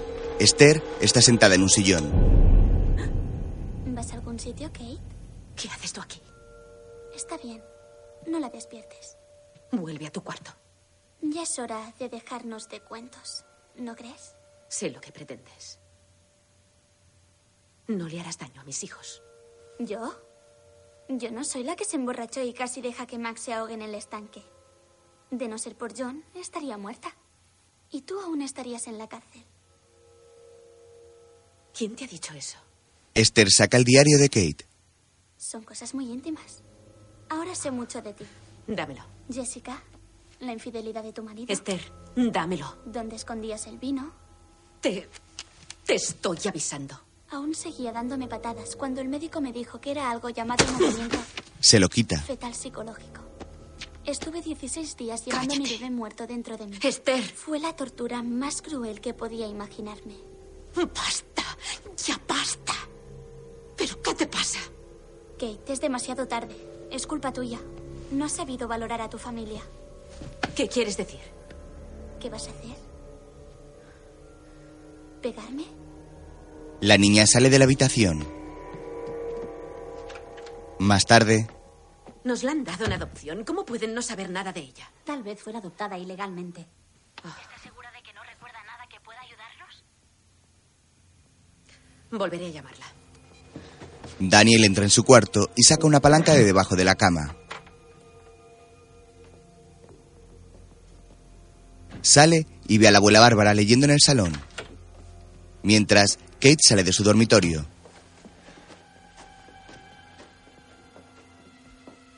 El niño baja las escaleras. Su madre, sin haberle visto, atraviesa el pasillo en dirección al cuarto de Esther. Entra y busca en la cómoda la Biblia negra.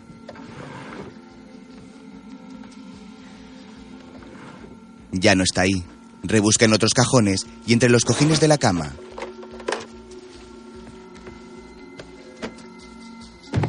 Quita un peluche que cae al suelo muy pesado.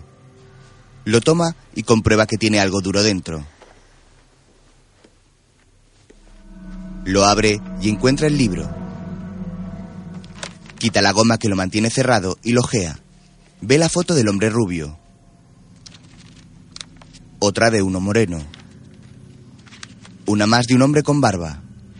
Se queda confundida. Descubre un sello en el libro.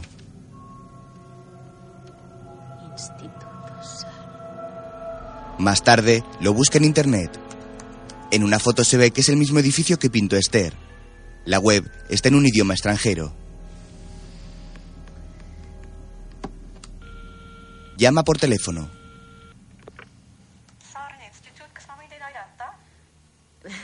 Hola. ¿Habla mi idioma? ¿Habla mi idioma? Eh, Ay, perdone, ¿hay alguien ahí que hable mi idioma? Es, es algo muy importante. La mujer va a buscar a alguien.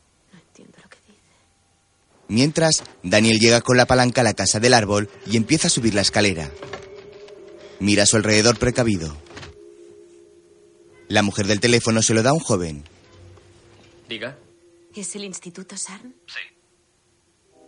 Verá, necesito hablar con alguien sobre uno de sus niños. Lo adoptó una familia norteamericana. Es una niña. No es de aquí. Pero si aún no le he dicho el nombre. No lo entiende. El Instituto SAN no es un orfanato, es un psiquiátrico. Daniel llega a la cabaña y comprueba que el candado está abierto.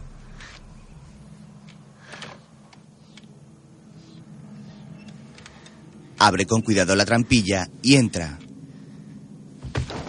Corre hacia el compartimento secreto. Dentro ya no está la mochila con el martillo y la ropa ensangrentada. La puerta se abre y aparece Esther. Saca el martillo. ¿Buscas esto? Pobre hermana Abigail. Yo no podría haberlo hecho sola. Max es tan culpable como yo. Si Max ha hecho algo es porque tú lo has obligado. Piénsalo. ¿Cómo si no sabía ella qué había aquí? Siempre es mejor quemar las pruebas. Saca un bote de líquido Si inflamable. encuentran todo esto, no irán solo a por mí. También irán a por Max. ¿Eso es lo que quieres? ¡Espera! ¿Qué haces? ¿Estás loca? Esther prende fuego a las pruebas y con el líquido expande las llamas que llegan hasta Daniel. Luego sale de la cabaña y pone el candado. Esther mira cómo se quema la cabaña desde abajo.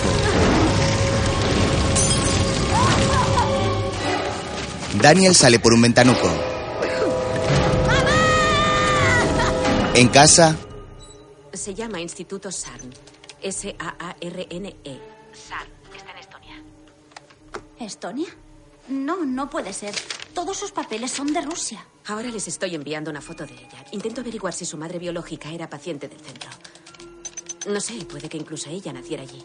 en la cabaña, Daniel está agarrado a los tablones exteriores intentando huir del fuego. Sube al tejado. Esther sonríe al ver a Daniel aterrado. Las tablas empiezan a quebrarse y Daniel casi cae al fuego. Se resbala por la nieve y se queda agarrado a una de las vigas de la casa del árbol. Empieza a escurrirse.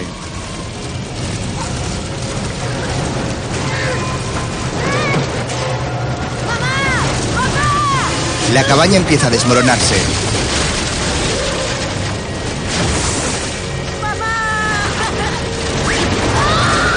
Daniel no aguanta más y cae al suelo desde una altura de varios metros. La nieve amortigua su caída, pero aún así queda inconsciente. Esther sonríe satisfecha. ¡Mío! ¡Llama a emergencias! En la casa, Kate ve el resplandor del fuego. Sale corriendo. Esther coge una gran piedra y se acerca a Daniel para rematarlo. La casa en llamas sigue derrumbándose. Tranquilo, irás al cielo. De repente aparece Max y empuja a Esther. Kate llega. ¡Mío! ¡Daniel! ¡Alejaos! ¡Alejaos del fuego! ¡Daniel! ¡Dios, no! ¡Daniel! Mamá está aquí. ¿Me oyes? Por favor, reacciona. Cariño, mamá está aquí, ¿vale? Te pondrás bien. Kate mira a Esther con sospecha. En el hospital, todos esperan a que llegue el médico con noticias de Daniel. Hemos detenido la hemorragia abdominal, pero tiene una lesión muy grave en el cuello. Ahora se encuentra estable. Considérense muy afortunados. ¿Podemos verle? Deben esperar. Está descansando en la UCI. Vale. ¿Y cree que podrá decirnos qué ha pasado? Es posible. No podemos saber lo que recordará hasta que vuelva en sí. Muy bien. Disculpen. El médico se va. Kate y John se abrazan. Se pondrá bien. Al poco, hablan a solas. Sé que estás cansada y enfadada. Yo también. Obviamente tiene que haber otra explicación. No puede venir de un psiquiátrico. ¿Cómo lo sabes? El orfanato del que creías que venía no ha oído hablar nunca de ella. Todo lo que sabemos podría ser mentira, todo. Tenemos su pasaporte, su certificado de nacimiento, Solo son papeles, médico. cielo, papeles de la otra punta del mundo. ¿Y esto qué es? Un trozo de papel. Tu madre estaba delante esta vez. No estaba sola. Tu madre estaba ahí. ¿Ha sido Esther o Daniel quien ha provocado el incendio? ¿Quién crees que ha sido? No lo sé. Me rindo. No voy a seguir ayudándote a sumar dos más dos. Piensa lo que te dé la gana de mí. Me iré esta noche. Si es eso lo que quieres, me iré esta noche. Con una condición. Que Esther también se vaya. La niña ve cómo la señalan, aunque no puede oírles. Se dirige a ¿Me Bárbara. das un dólar para la máquina de refrescos? Tu madre no quiere que te muevas de aquí. Esther pone cara compungida y Bárbara decide darle el dinero. Ten, anda. Pero no tardes. La malvada niña se va sonriendo. Max la mira marcharse con cara de sospecha. Cuando la pierden de vista, Esther cambia la expresión de su cara. En la UCI, donde Daniel está inconsciente y conectado a varias máquinas, se abre la puerta. El niño lleva un collarín. Alguien corre la cortina para ocultar la cama de Daniel. Max, sentada junto a su abuela, se levanta y signa. Voy a buscar a Esther. Vale. La pequeña anda por el pasillo buscando a su hermana adoptiva. En la UCI, Esther se coloca el pulsímetro de Daniel, se sube a la cama y le quita la mascarilla de oxígeno.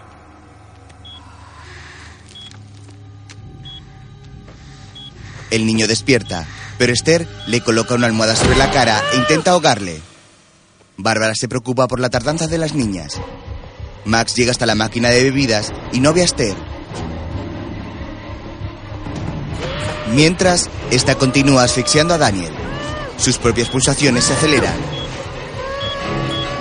Max corre por el pasillo para avisar a Kate.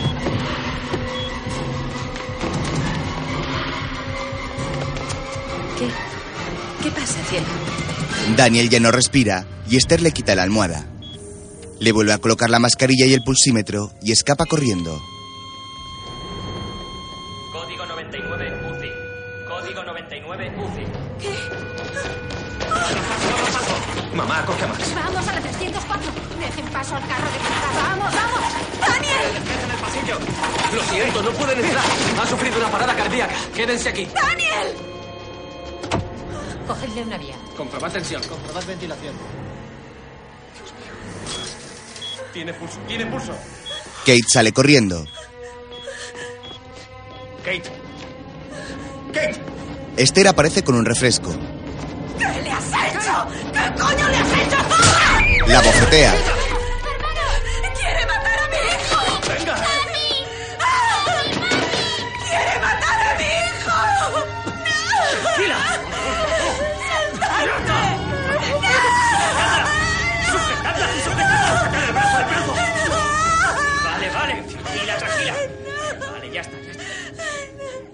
Se dan a Kate. Un número desconocido llama a su móvil. Más tarde, la mujer despierta en una cama del hospital. John está a su lado.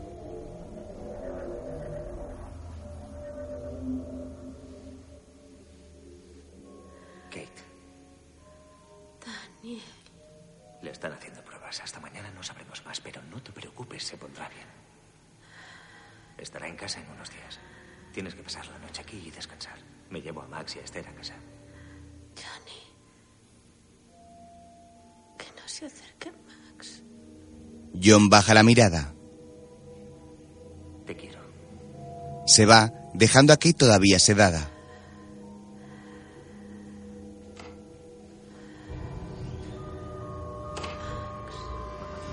Con la mirada borrosa, ve cómo John y Bárbara se van llevándose a las niñas. Más tarde, Max en la cama se quita los audífonos. John le signa. Te quiero. Danny se pondrá bien. Se sienta en la cama con ella. Esther les mira desde la puerta. Max la mira asustada y la malvada niña entra. Signa, dulces sueños. Se agacha para darle un beso en la frente y aprovecha para robar los audífonos. Luego sale de la habitación.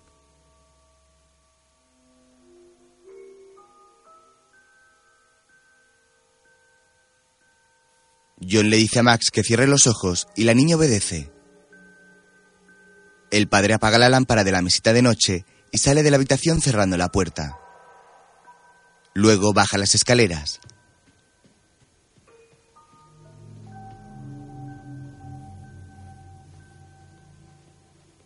Va a la cocina y coge la botella de vino y una copa.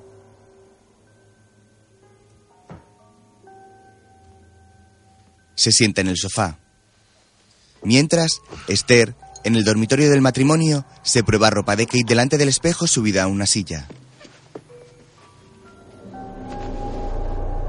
Ha elegido un vestido negro de encaje muy sugerente. Abajo, John bebe y fuma un cigarrillo. Entre tanto, Esther corta el bajo del vestido para adaptarlo a su altura. El padre se termina la botella de vino él solo. Está muy borracho y bastante deprimido. La niña termina de rasgar el bajo del vestido. John apura la última copa y la deja sobre la mesa del centro.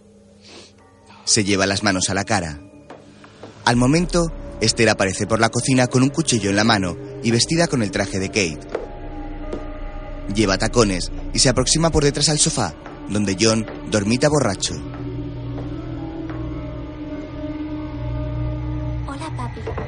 Deja una tabla de queso sobre la mesa de centro. ¿Qué te has puesto? ¿Te gusta? Esther se sienta al lado de John. Va maquillada y se mete una uva en la boca. Mírate. ¿Qué te has hecho en la cara? ¿Qué haces? John lo ve todo borroso. No quiero estar sola. Tengo miedo.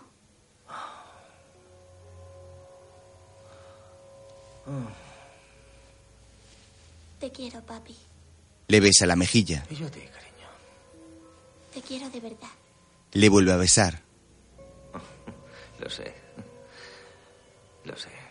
La extraña niña empieza a besar al hombre por el cuello. ¿Pero qué haces? ¿Qué haces? John se aparta. ¿Qué te ha entrado? ¿Eh? ¿Qué es todo esto?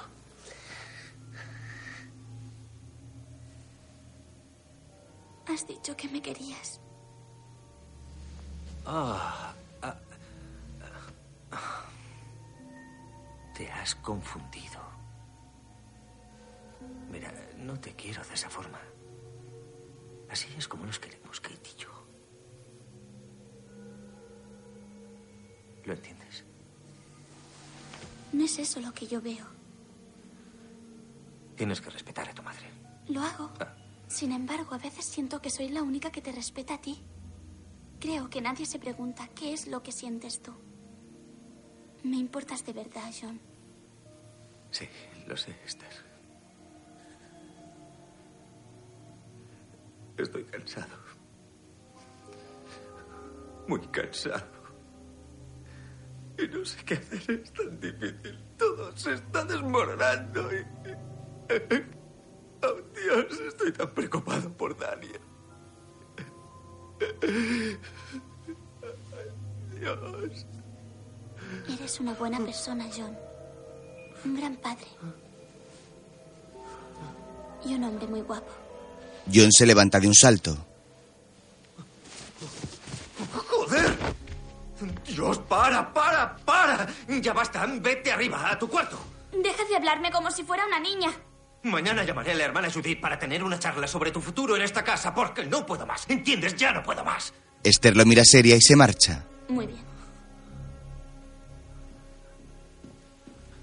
Esther, En el hospital vuelve a sonar el móvil de Kate. Esther entra en su dormitorio y se lanza llorando sobre la cama. Kate coge el móvil y adormilada contesta la llamada. ¿Sí? ¿Es usted Catherine Coleman? Oiga. Sí, soy yo. Soy el doctor Baraba, el amo del Instituto Saarn. Acabo de ver la foto que nos ha enviado. ¿Y la reconoce? ¿Dónde está ahora? ¿Puede oír lo que estamos hablando? No, no está conmigo, está con mi marido en casa. Llame enseguida a su marido. Dígale que saque a su familia de la casa y luego llame a la policía. No me hará caso, pero... ¿Por qué? Dígale la foto no es realmente una niña. Es una mujer adulta.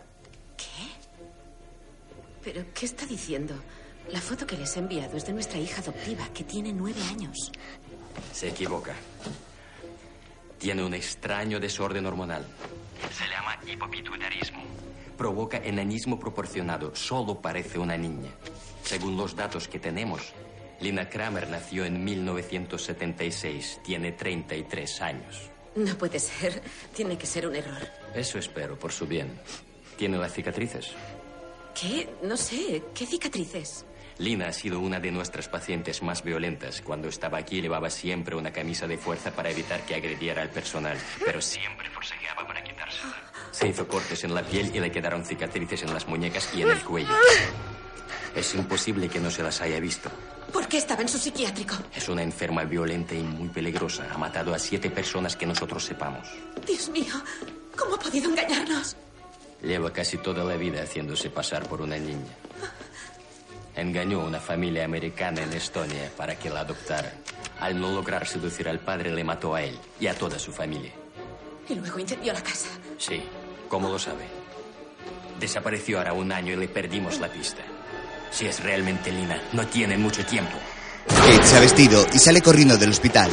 En casa, Esther se ha quitado las cintas de las muñecas y el cuello, dejando ver sus cicatrices, así como unas fundas de los dientes que ocultaban su dentadura estropeada. Empieza a destrozar su habitación. Abajo, John oye cómo rompe un espejo. Lena, frente al espejo roto, se quita los vendajes que oprimen su pecho.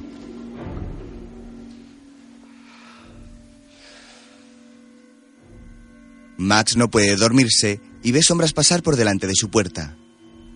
Se incorpora, va a coger los audífonos, pero comprueba que no están. John entra en la habitación de Esther. Esther. Enciende la luz y lo ve todo destrozado. Apaga y cuando va a salir ve una mancha de pintura fluorescente en la pared gracias a la luz negra de la pecera.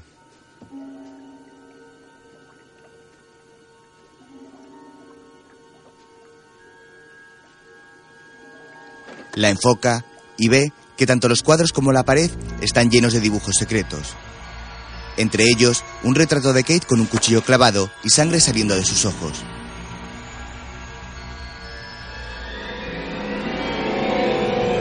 Empieza a arrancar los dibujos y descubre que los trazos en la pared forman la imagen de él mismo con Lena desnudos.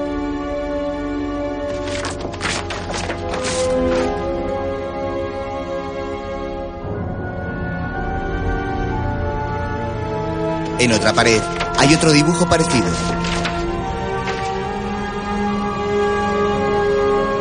El teléfono suena. John baja a cogerlo. Kate, a toda velocidad, llama desde el coche bajo una ventisca de nieve. Venga, coge el puto teléfono. John llega a la cocina y cuando va a contestar, la luz se va.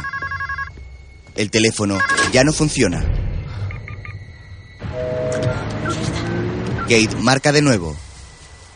Mientras, en la casa, John recorre el salón a oscuras. Baja hasta el taller de herramientas para conectar de nuevo la electricidad. Un chispazo le descubre que el sistema eléctrico ha sido destrozado. Kate conduce mirando a su móvil. Una máquina quitanieves se cruza en su camino. Consigue esquivarla derrapando sobre la nieve. Mientras, John logra encontrar una linterna.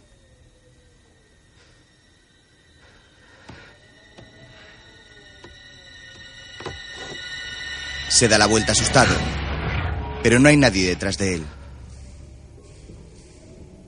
Avanza alumbrando con el haz de luz de la linterna y mira la caja de fusibles. Está inservible. En el coche. Kate recupera su teléfono que había caído al suelo del vehículo. Vuelve a llamar. ¿Emergencias? ¿Qué le ocurre? Necesito que venga la policía. Han entrado en casa. John sube del sótano con la linterna en la mano. Una moderna mecedora se balancea vacía. El hombre todavía está tontado por el alcohol.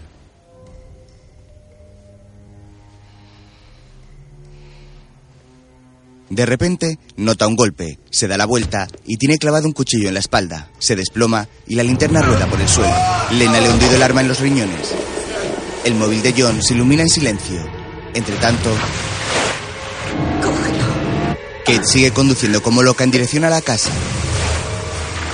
Hola, John. soy John. Ahora no puedo Johnny. el móvil. Deja un mensaje, por favor. Joder. De forma temeraria, esquiva los coches. En casa, Lena agarra el cuchillo de nuevo y se lo clava repetidas veces a John, que forcejea con ella.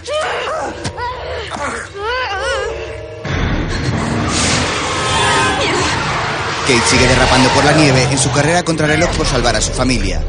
Lena por fin remata a John, pero sigue clavando el cuchillo en el cuerpo inerte del hombre. Max lo ha visto todo desde lo alto de las escaleras. La niña sale corriendo y se encierra en un armario. Kate cada vez está más cerca. Max espera aterrada, escondida entre la ropa.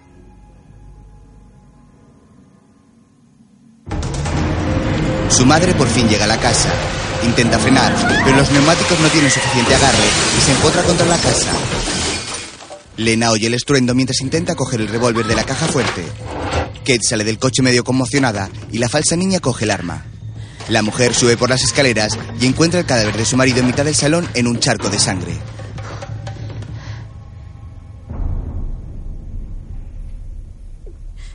John. John. John. John. Se arrodilla junto a él y empieza a sollozar.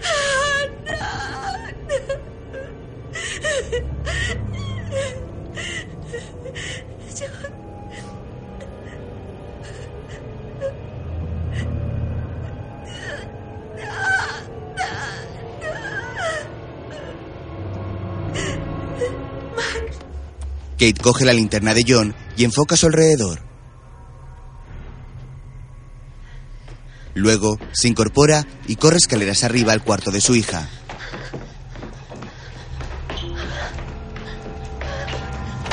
Entra y aparta el edredón. Pero no hay nadie. Mira debajo de la cama. Va hacia el armario. Lo abre, pero Max no está allí tampoco.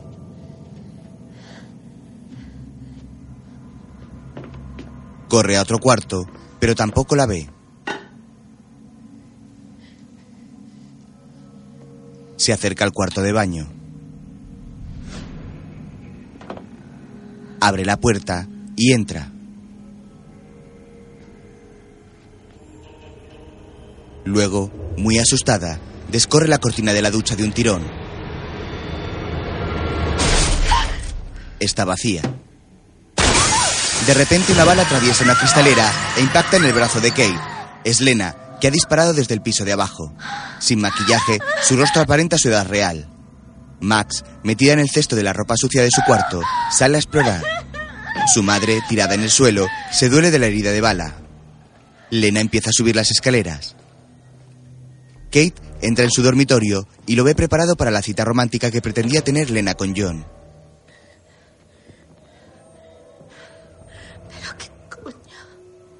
Lena llega al piso de arriba y enfadada comprueba que solo ha herido a Kate.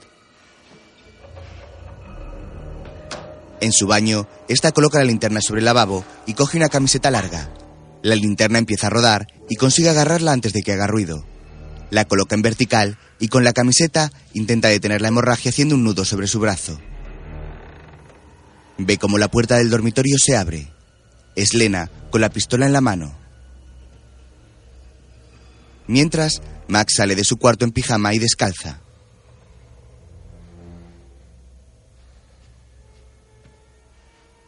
Lena entra en el baño y ve la marca que ha dejado la linterna en el lavabo.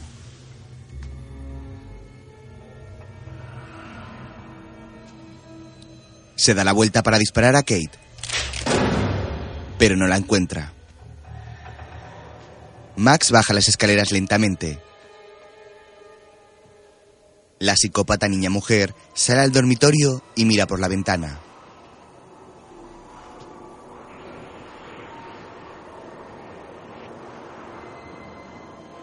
No ve a Kate, que ha salido al tejado para ocultarse de ella a pesar del intenso frío. Lena cierra la ventana con el seguro. Max, en el piso de abajo, se esconde en el invernadero. Sin darse cuenta, tira una maceta, alertando a Lena y a Kate, aunque ella misma no haya oído el estruendo. Lena baja con una media sonrisa en la cara. Kate, en el techo del invernadero, aparta la nieve para ver qué pasa. Divisa a Max, escondida entre las plantas. Le hace gestos para que la niña se dé cuenta de su presencia. La pequeña la ve. Su madre signa, quédate ahí, no te muevas. Max se pone de pie y en ese momento Lena llega al invernadero. Oh, no. Kate le signa a su hija, quédate, escóndete. Max se agacha. La asesina recorre los pasillos repletos de plantas hasta encontrar la maceta rota.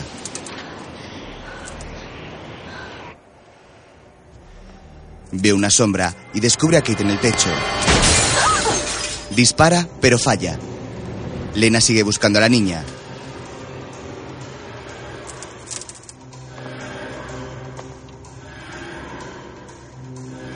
Se está acercando mucho. Kate grita. ¡No le hagas nada! Max se escapa corriendo entre las plantas y Lena se agacha para disparar por debajo de las mesas.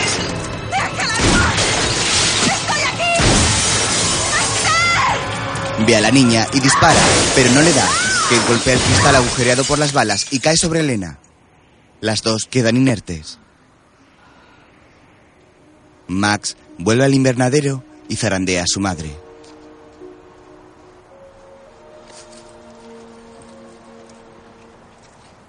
La mujer se da la vuelta llena de heridas de los cristales.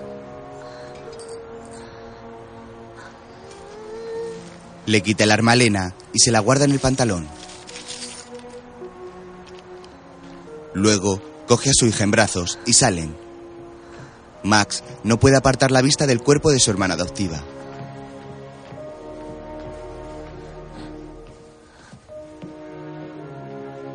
Madre e hija salen de la casa y avanzan por la nieve entre los árboles.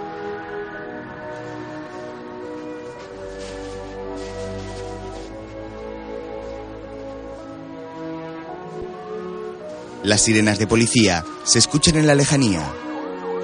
Las patrullas se acercan cada vez más a ellas.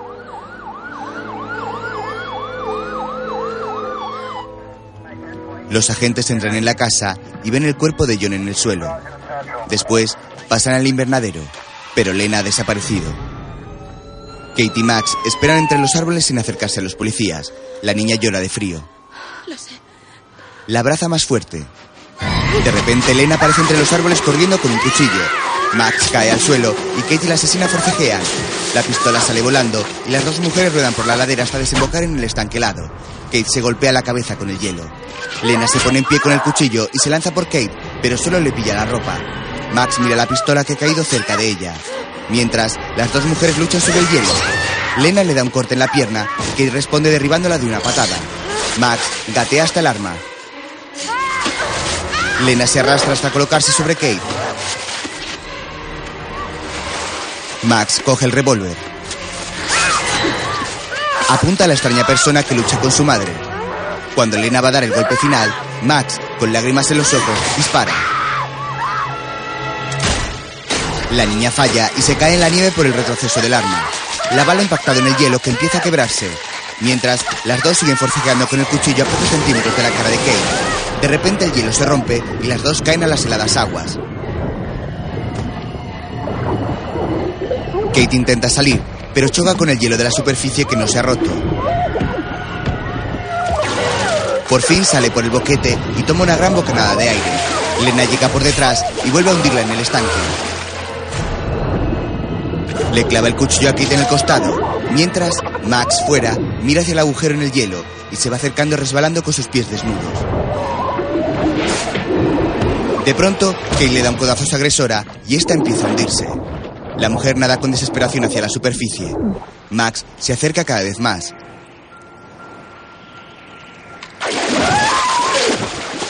Kate logra sacar la cabeza. Intenta salir. Apártate. Es muy peligroso. Atrás. Cuando solo le queda una pierna dentro del agua, aparece Lena y se agarra a su tobillo. Kate intenta escabullirse, pero la otra tira de ella mientras esconde el cuchillo a su espalda. Por favor. No me dejes morir, mamá. Yo no soy tu jodida madre. Con la otra pierna le da una patada en la cara, con tal fuerza que le quiebra el cuello. La psicópata empieza a hundirse en el estanque helado dejando una estela de sangre mientras desaparece en las oscuras aguas. Kate se levanta y coge a Max en brazos. Madre e hija, tiritando de frío, se encaminan hacia las luces de las linternas de los policías, que se acercan debido al estruendo.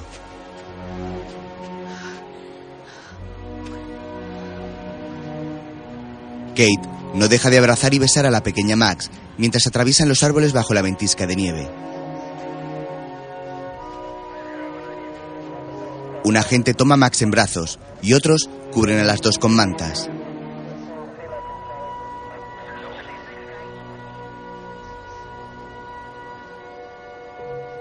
En medio del blanco hielo del estanque, resalta el agujero negro que es la tumba de Elena. La huérfana, dirigida por Jaume Collet Serra,